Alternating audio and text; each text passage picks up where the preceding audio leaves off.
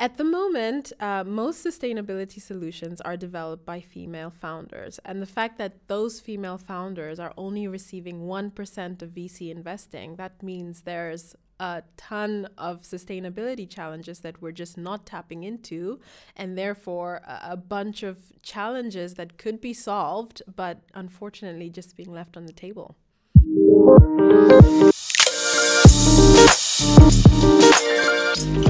Heldinnen braucht die Welt. Wir stellen Frauen in den Fokus, die die Welt ökologisch, sozial oder wirtschaftlich verbessern. Unseen Heroes ist eine Kampagne von FS Parker in Zusammenarbeit mit Heidi Hauer. Today's podcast is a sustainability leader with a key focus on inclusive innovation. She's gained over 10 years of experience working with policy, VC, corporations, and academia in the development, communication, and execution of sustainability strategies. Some notable organizations being EPFL, the EU, the MasterCard Foundation, and Siemens. She's passionate about using diversity and inclusion to transform tech ecosystems around the world through her organization, We Bloom. She's received the Queen's Young Leaders Award as well as the recognition as Forbes 30 Under 30. As a World Economic Forum global shaper, she's part of a community of changemakers. My guest believes that for innovation to reach its full potential, it must be inclusive. Welcome on my show, Hilda Liswani. Thank you so much for having me, Heidi, and thank you for that very flattering introduction. it's really impressive what you've already built up in at that young age. Hilda, you are the CEO of WeBloom, a non-profit association based in Zurich, Switzerland. What's your vision for this organization, and how came it about? Yeah, so our vision at WeBloom is is quite a, a bold and ambitious vision. We really want to disrupt uh, global tech ecosystems all around the world and make them more inclusive, have them be actually reflective of the societies that they claim to serve. Right, all of these products and services from tech companies that are built uh, to um, help us, the consumer we want them to reflect us, all of society. And obviously, at the moment, why WeBloom came into existence is because there's a clear observation that within the processes of tech development, uh, tech investment, all of these different uh, pockets of tech, there's just not enough inclusion. May it be gender inclusion, maybe inclusion of you know uh, cultural minorities, um, and this is a really critical problem because tech, you know, infiltrates all of our lives. I mean, we wake up and the first thing we do is have some sort of interface with tech, may it be an app or even your dishwasher. I mean, tech is everywhere. So it's really important that it actually, you know, reflects the societies that it's supposed to serve. Sounds like a really important mission you're on. What are specific activities you're offering within WeBloom? Yeah, so like you said, WeBloom is a nonprofit association, and because we have this uh, goal of disrupting tech, we work with various amount of stakeholders, stakeholders that really kind of um, contribute and shape the the the outcomes of, of technology. So the way we see it um, is we need to help the people who are currently not being integrated within tech processes, and those are our beneficiaries, which are mainly uh, female founders. So, um, uh, found female founders who are building cool tech solutions but not getting the right kind of support uh, because of their gender or you know etc. Um, and also uh, young women who want to get into tech industries but unfortunately you know don't have that opportunity. Um, and then we also work with players more on the other side who are driving these circumstances, like venture capital and uh, corporate tech corporation uh, uh, companies. Um, and we help them really understand how they can integrate uh, inclusive strategies within their operations um, so that they can better, you know, create products or um, really have work cultures which reflect a more inclusive and diverse society. So to this effect, um, we have two flagship flagship programs. Uh, the first program is the Way Fellowship. And so through the Way Fellowship, we're really trying to drive up the number of uh, women in tech. So at the moment, I think within tech corporations, it's only 20% representative of, of women um, within big tech. So we want to drive these numbers up by partnering with organizations like Google and Logitech um, and helping female students to access those careers. So it's an eight week program where female students get to understand what it means to have a role in Google or Logitech or Beekeeper. Um, and uh, after that, also have the right kind of networks to get those jobs. Um, and then we also have our Bold Accelerator. That's our second flagship program where we're trying to disrupt the current state of, you know, VC and, and startup ecosystems, which unfortunately does not have enough female representation, not just here in Switzerland, but globally. And uh, so that's a really universal challenge. Um, and through the Bold Accelerator, we're helping um, female founders access VC financing. Um, and we're really targeting uh, female founders building tech enabled uh, sustainability solutions talk a little bit more about gender inclusion. Um, in Europe, women only get 1% of VC financing. Um, in Silicon Valley, it's 2%. In Africa, it's slightly higher. Why is that level so incredibly low? Yeah, it's embarrassingly low, right? I mean, we're in 2023 and female founders get a really embarrassing chunk of VC financing. It's it's quite crazy. The the kind of main reason that has been uh, researched and proven and validated is that currently within VC, um, it's a very male dominated industry, right? Uh, also on the professional side, only 10% of VC investors are female. So you can imagine 90% VC investors are male. They go out there, their job is to find, you know, founders to invest in and make money. Um, but they have networks of just men, right? So you can imagine at the highest level, let's think of an Elon Musk or whatever, his network is mainly male. So there's not enough women to actually be referred. Um, that's one. And then the other reason is that, you know, male VC investors, the research has, has shown, has have one a one-dimensional view of what a successful founder looks like. So this is, I think, a very kind of interesting challenge that there's a, a successful investor stereotype that looks like a white man. Uh, if you think of, okay, who's a good entrepreneur to invest in, in their mind, they think it's that kind of look. So, you know, there's been studies uh, conducted where uh, the same pitch is conducted or, or pitched by a male and a female the male uh, had more um, positive you know reaction than the woman with the same pitch with the same pitch deck same information same for same everything so that's kind of a key issue that has been highlighted this kind of internal bias from the VC investors that they're coming to the table with their own sets of beliefs that have nothing to do with the numbers or who's sitting on the opposite side of the table. They already have their mind made up in terms of what success looks like. And unfortunately, women or people of color just don't fit that stereotype. So yeah, that's that's two of the biggest challenges: the exclusive networks and also this internal bias that comes from VC. And it doesn't help that ninety percent of VC is male. So mm. yeah, there is a connection between diversity and inclusion and sustainability. Mm-hmm.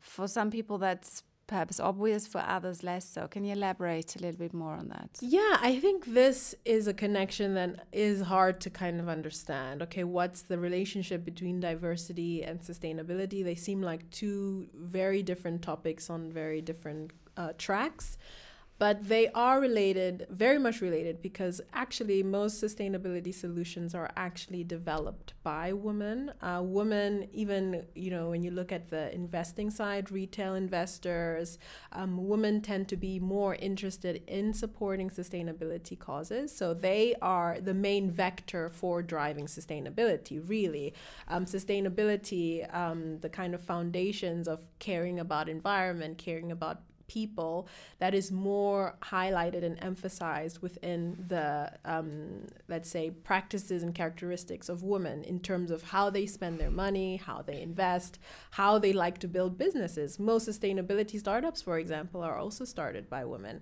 So that's the connection that is most often missed. And why that connection is important particularly when it comes to vc and founders is if women are developing most of the sustainability solutions and at the same time also not accessing the mm. right hmm. funding, that means that's a lot of sustainability solutions not coming to market.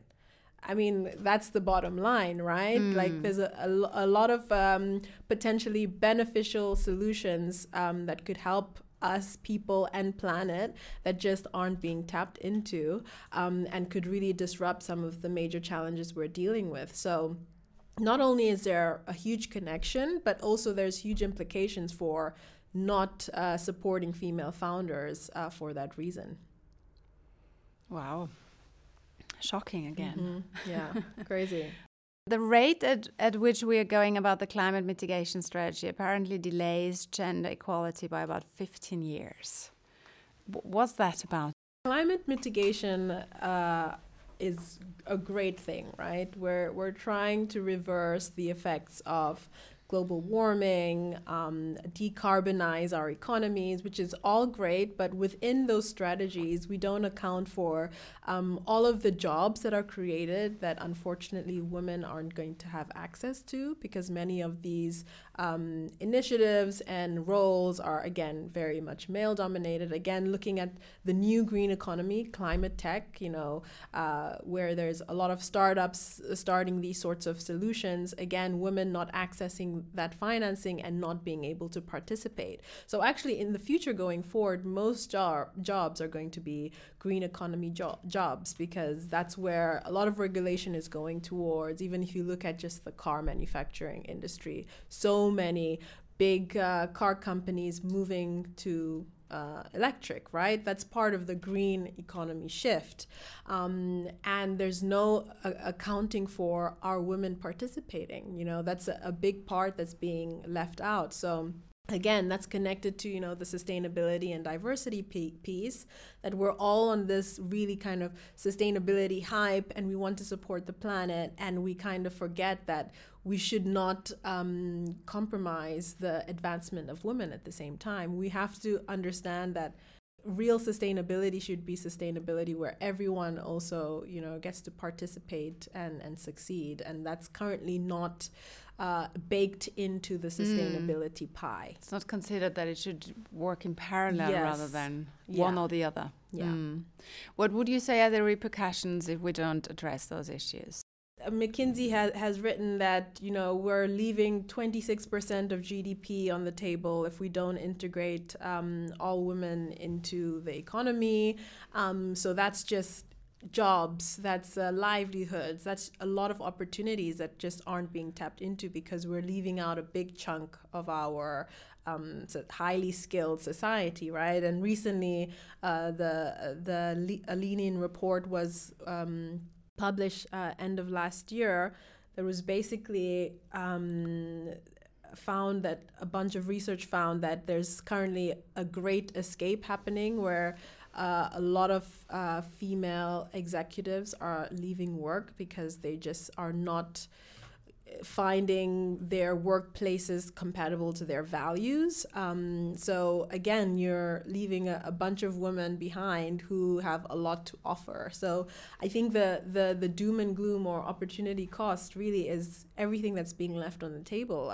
On an economic basis, that's that's the the circumstance, and of course, even bleaker when we think of sustainability and all of the great solutions being developed by women. But, uh, you know, also just on a human level, right? Um, women not being able to participate. What does that mean for our societies? What does that mean for our younger generation? How, how are women being perceived on a day to day, right? How, how are they experienced, experiencing their day-to-day lives. Yeah. so at both the macro and micro Mm. there are Mm. um, you know consequences. And of course we've come a long way. Like let's not uh, pretend that you know we haven't. Um, but still there's there's a lot to be done. Um, and yeah hopefully uh, i mean there are lo- loads of great initiatives driving this work. So hopefully we can continue making that progress. The bottom line basically is we'd all be better off if we'd um, work on those issues Yes. together. Yeah, and it and I think people get scared of women issues, particularly men, right? Because they think it doesn't involve them. But you know, something that really helps is looking at it really cut and dry on an economic basis. If we take out all the emotions out of it, it makes better business sense to include everyone in society within the economy. I mean, that's just economics 101, right? So that's kind of how I like to start that, okay, take our emotions out of it, even though our emotions are totally in. but if we're just looking, looking at it really rationally, um, it just does not make sense um, for economic growth. So uh, sometimes this is how, unfortunately, we do have to put it so that we get all hands on deck. Um, but yeah, I think it's lose lose. Uh, It's a Mm. lose lose scenario. Mm. Very strong message that you're delivering here, and I really wish you all the best with um, progressing and advancing WeBloom in to its biggest vision that it can possibly have.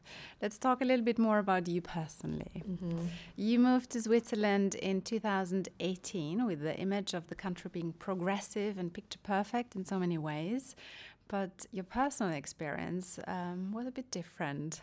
Yes. Um, without wanting to bash Switzerland here, but no, I can what are the nuances? I love Switzerland. I must, uh, you know, start off by saying that. And yeah, I moved here in 2018, um, and Switzerland was never on my radar. But nonetheless, I had a really great impression of Switzerland. Right, I think Switzerland has great international publicity. Um, they're seen as a leader not only in innovation but also like humanitarianism and you know international Geneva being a huge hub here. And actually, my mom uh, is a former diplomat, so she would come to Switzerland a lot and tell me all about it. Um, so I had this picture of Switzerland being super advanced and super progress progressive, which is the case for most things. and then I moved here. I was pregnant, um, had my daughter here. And the great, you know, thing about Swiss healthcare is that when you have a child, they kind of give you a midwife to take home with you, um, who, who rather comes and visit you when you go home. Uh, to kind of help you understand and navigate motherhood, which is really important, especially for a new mother. But anyway, my midwife and I, you know, she's so lovely. But I remember distinctly the day I told her that I couldn't wait to go back to work, and her face just dropped like I had told her, like I was dropping a bomb or something. so, and she was like, No, you cannot go back to work. Like, who's going to stay with the baby? No, that's unthinkable. And I was so shocked. Uh, I, I, that was the last thing I was, you know, expecting. But she was so, like, passionate about it. Um, and that was kind of my first experience with that. And then I started to talk to more women and more people and kind of hearing similar sentiments and how traditional uh, things still are here in Switzerland. So I think because everything else is so progressive and you know innovative i really was not expecting that. So i think switzerland has a long way to go when it comes to this one thing. I think when it comes to the gender piece there's a lot that can be done there. Um, i mean even look at the the paternity and maternity mm. uh, laws. It was two days and now it's two weeks for men uh, going on paternity. So yeah i i saw firsthand um, how how difficult that is uh, with so, that. So that's an area where progress can yes, still be made. yes, yeah, and and yeah, and I think that's something that is being slowly and surely uh, reintegrated uh, in terms of really understanding women's power in in society. Um, and yeah, again, I think it's also something that's a lot of the time internalized. I think women also take that on to themselves to think, okay, yes, I should stay home and this is my place because that's kind of what has been uh, imposed on them from society. Mm, mm. You're very eager to move the needle and make a difference, which is a beautiful thing. We need change makers in this world um, at this stage in time. What fuels your drive? Because I'm a leadership coach, I love to really understand what is the motivation behind behavior. Yeah. So, what is it for you?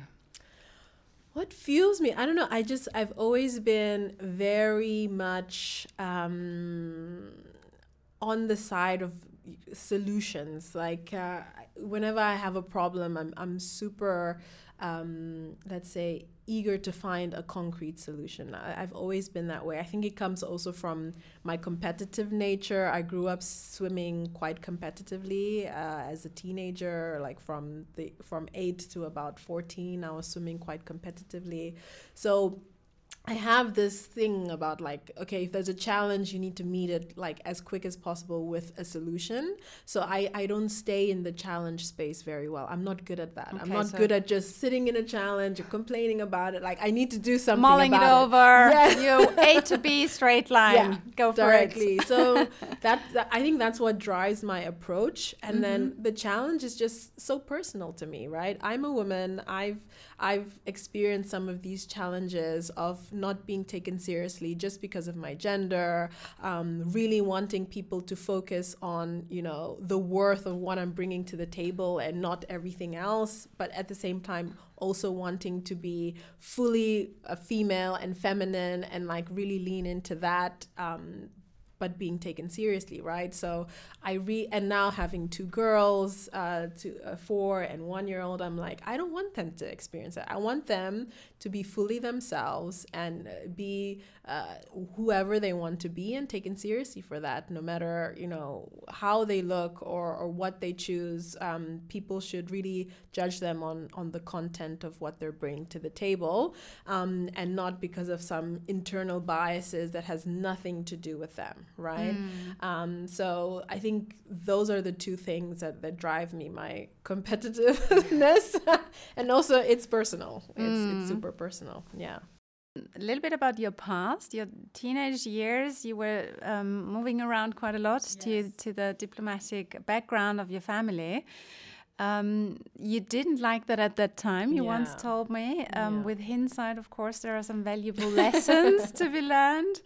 Um, what are the things that you appreciate now about the way you grew up? Yeah, I mean, because uh, pretty much every three years, my siblings were, and I were in a different country. I, I think that made me so adaptable. Mm-hmm. Like you can put me anywhere in the world, and I'm going to, you know, blossom yeah, and I'll bloom. Be fine. yeah, I'll be good. I, I don't have this culture shock that that many uh, people have. If you've just lived in one place, of course, it's harder to move. So I don't have that. Um, and also, I just see the world like just as a as one place. Mm-hmm. Um, I don't have like a concept of like, okay, I'm this culture, that's that culture, because my every school I went to it was super multicultural, international schools, you know. Um, so I also didn't grow up with like these boundaries in terms of okay, there's this one culture and they don't go together, or mm-hmm. I, I mm-hmm. just see everything kind of as one thing. So I think that also shapes me in terms of what I think I can access. Like I don't have I, I think I don't have any concept of okay, I can't access this because of that and that. I really the world is really my oyster for what, good or bad. that could also be a bad thing. My husband sometimes tells me I need to slow down. so, but yeah, I think because of the way I was raised, I just I, I I'm kind of open to a lot of things. Well, that's an incredibly insightful conversation. I think we could go on and on for hours. Um, my last question is the one that I ask all of my interview guests. If you could share one message with all women in the world, what would it be? There's really nothing holding you back. It's it's all in your mind, and I I would love all women to just really take that on board every day they w- wake up you know, there are, of course, always going to be challenges in whatever you do, but there's nothing that's really closed to you. Everything is within your reach and access, and it's just the mental barriers that we we kind of build up within ourselves and convince us, okay, no, I can't do that because of X, Y, Z. But that's not reality. Like the reality is, you can do whatever you want, and if more women had that mindset, mm. I think more women would be ahead. I think that's kind of when I see the difference between men and women, men have this like I can do it. They they don't have any flaws, right?